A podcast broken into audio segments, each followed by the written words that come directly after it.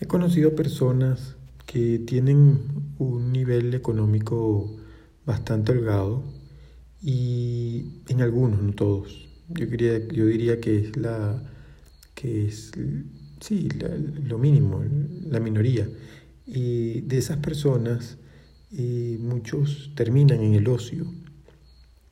Pareciera que buscan la enfermedad para sentirse en algo útiles o buscan el malestar o buscan temas eh, muy puntuales en los cuales pareciera que siempre están en minusvalía, es decir, siempre están necesitados de algo más.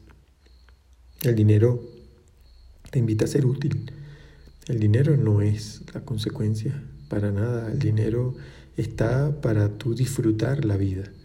El temazo está cuando esas creencias son tan fuertes porque nos limitamos potencialmente y no somos capaces de ver más allá.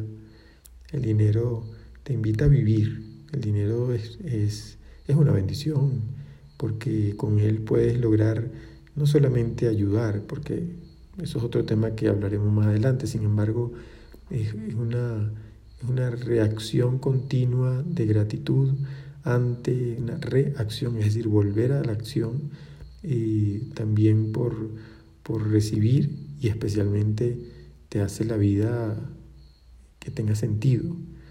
No busques el ocio porque se encuentra y muy fácil. Y a veces aunque tengas tres trabajos puedes estar en ocioso también.